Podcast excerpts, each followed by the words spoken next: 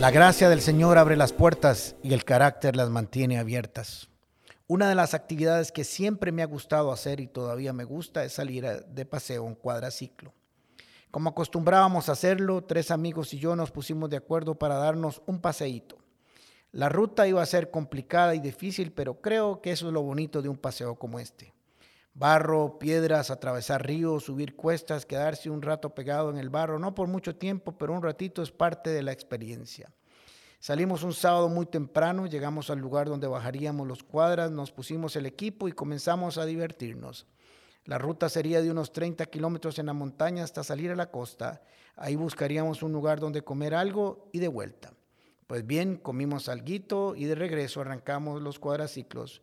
Cuando llevábamos unos dos kilómetros, de pronto el vehículo que yo andaba comenzó a fallar y comenzamos a ver qué era lo que estaba pasando y nos dimos cuenta que el motor se había fundido, no caminaría más. Ahora que había que buscar una forma de regresar. Pues la forma que vimos fue que el cuadra con mayor cilindrada y fuerza y el conductor con más experiencia me revolcaría con una de las lingas, que son como unos mecates muy fuertes que nunca pueden fallar en estos paseos. Con eso me remolcaría de vuelta. Los otros dos irían atrás de nosotros para cuidar que todo estuviera bien. Bueno, pensé, no hay vuelta de hoja a confiar y esto es lo que hay. Comenzamos el regreso y a los minutos comenzó a llover torrencialmente. Ahora el trillo era una verdadera, un verdadero barreal. Los cuadras casi no podían subir y yo no podía ver absolutamente nada. Como la moto que me remolcaba o el cuadraciclo que me remolcaba iba tan cerca, todo el barro que expulsaban sus llantas me pegaba en mi cuerpo y en la cara. Yo no tenía forma de ver nada para adelante. Estaba totalmente dependiendo del conductor del cuadraciclo que me, que me remolcaba. De vez en cuando, cuando sentía que el camino se ponía muy feo y que me corría los anteojos un poco para ver si lograba ver algo, y era aún peor, el barro se me metía en los ojos, los tenía como dos grandes tomates. Iba con tanto barro en mi cuerpo que pasando por un par de ríos tuve que sumergirme con todo y ropa, casco, anteojos, guantes, botas, etcétera, para ver si se me quitaba algo de ese barro. Yo dependía el 100% de la habilidad, cuidado y protección del que me remolcaba.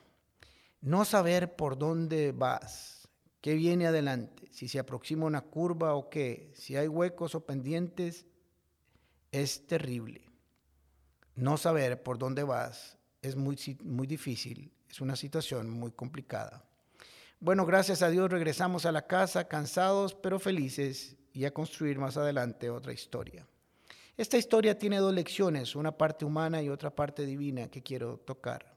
Recordando esta aventura me puse a pensar que así sucede muchas veces en nuestra vida. Comenzamos a caminar por esta vida, hacemos planes, proyectos, empresa, familia, estudios, todo comienza a salir bien y estamos disfrutando del camino, pero de pronto algo sucede. El viaje se complica por diferentes circunstancias. No podemos continuar el viaje por nuestros propios medios necesitamos ayuda. Alguien nos tiene que ayudar para terminar o para regresar. Vamos a depender de alguien por un tiempo y eso no está mal. Vamos a necesitar ayuda y dirección y cuidado de otras personas y qué bien que estamos acompañados y no solos.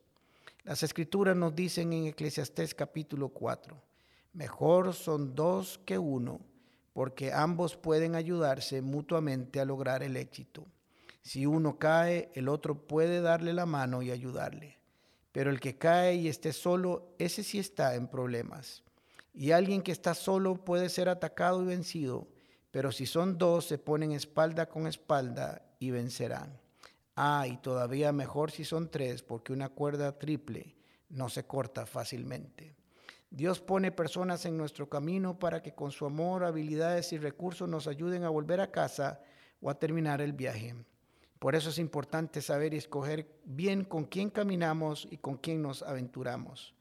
Hoy te invito a que te hagas una pregunta, ¿con quién estás caminando? ¿Cuáles son tus amigos? ¿Cuáles son tus amistades?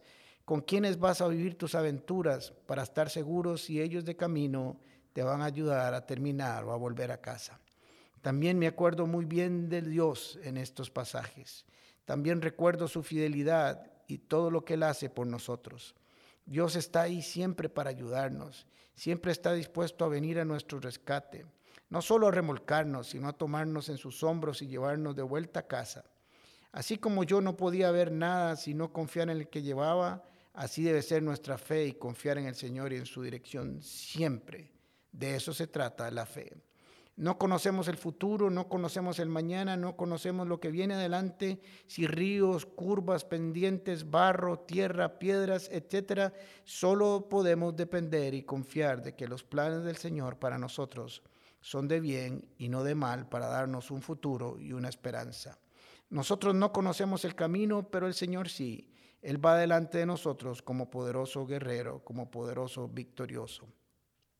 Podemos confiar absolutamente en Él, que Él nos llevará a buen destino sin importar el camino.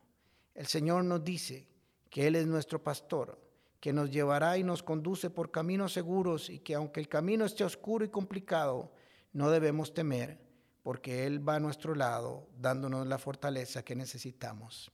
Y recuerdo Proverbios capítulo 3 que dice, pon toda tu confianza en Dios y no en lo mucho que sabes Toma en cuenta a Dios en todas tus acciones y Él te ayudará. Puertas. Con el pastor Alejandro Castro es otra producción de La Comu Podcast. Música por Chisco Chávez. Temas de Luis Fernando Caravaca y voz adicional de Jorge Vindas. Y si no lo has hecho todavía, suscríbete a Puertas el Podcast en Spotify o iTunes Podcast. Puedes seguirnos en nuestro Facebook, Instagram o YouTube como Comunidad Paz. Recordad, Paz se escribe con S. ¿Sabes por qué?